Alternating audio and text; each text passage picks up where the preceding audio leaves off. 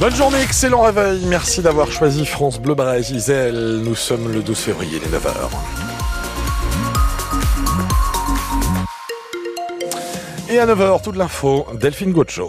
Des tracteurs à l'école de Tréfrin ce matin dans les Côtes d'Armor, pas loin de Carrel, la petite commune de 500 habitants risque de perdre l'une de ses trois classes. Le projet de carte scolaire costarmoricain sera validé le 22 février, mais en attendant, les parents d'élèves et les élus se mobilisent. Léo Rosé, vous êtes sur place et les tracteurs euh, se sont carrément installés dans la cour de l'école.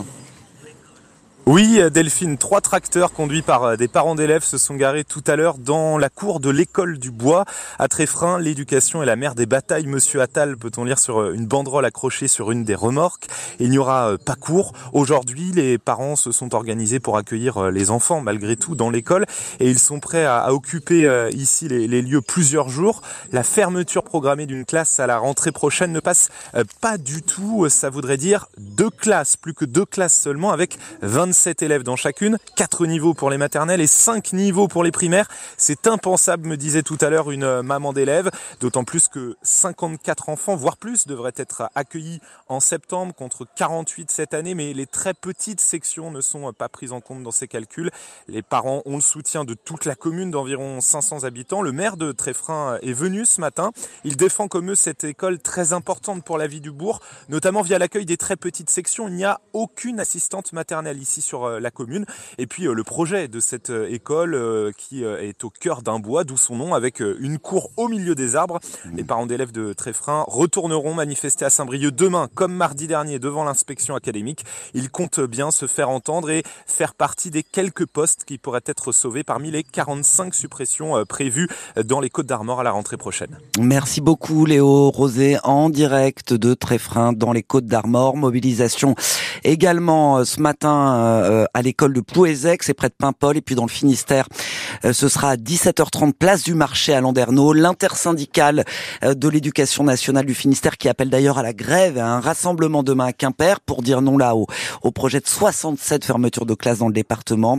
la carte scolaire sera débattue demain en instance à la direction académique devant laquelle les syndicats appellent donc à se rassembler à partir de 11h.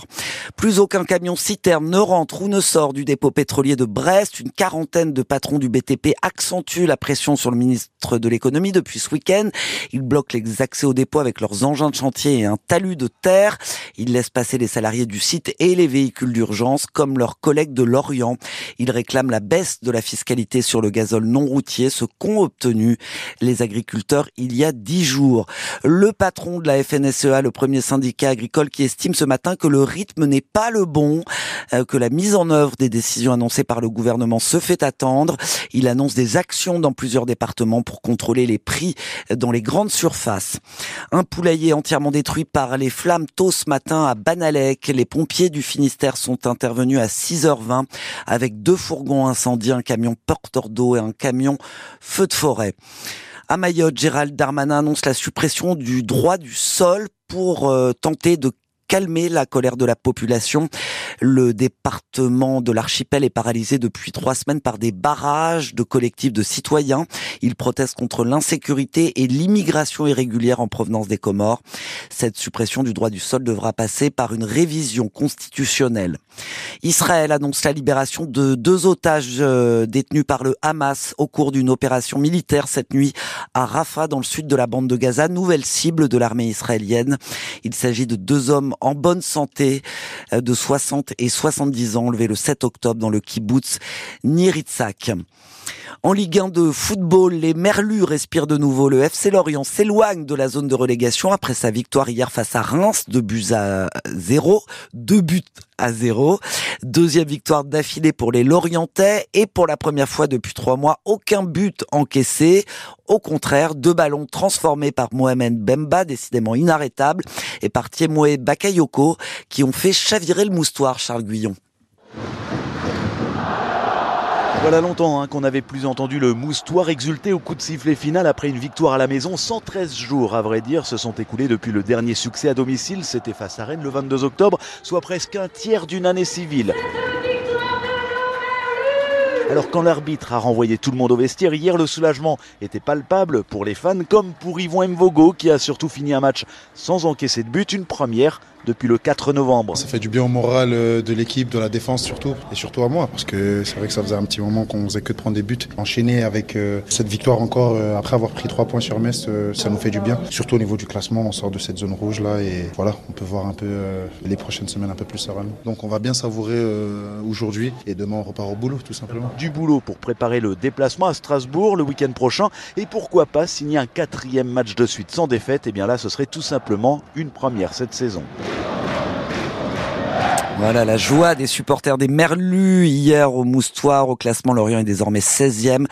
Euh, par contre, les Brestois descendent du podium après leur match nul chez la Lanterne Rouge Clermont, un partout. Et grâce à la victoire de Monaco contre Nice, 3 buts à 2, les Monégasques prennent la troisième place au stade brestois. Rennes enchaîne de son côté une cinquième victoire d'affilée face au Havre, 1-0. Les Rennais sont désormais euh, septième. Encore une victoire des handballeuses brestoises, cette fois face aux Suédoises de Savehof en Ligue des Champions, 28-23. Les filles du BBH sont quatrième au classement. Il leur reste un match à jouer dans cette phase de poule. Ce sera samedi en Hongrie à Győr, le leader de la poule. Et puis il est le troisième à passer le Cap Horn. Thomas Coville a franchi euh, le cap mythique à 1h40 très précisément cette nuit.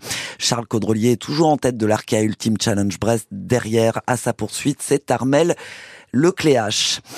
Et puis il était le détenteur du record du monde en marathon, le Kenyan Kelvin Kiptoum, 24 ans, est décédé hier soir dans un accident de la route. On l'a appris ce matin.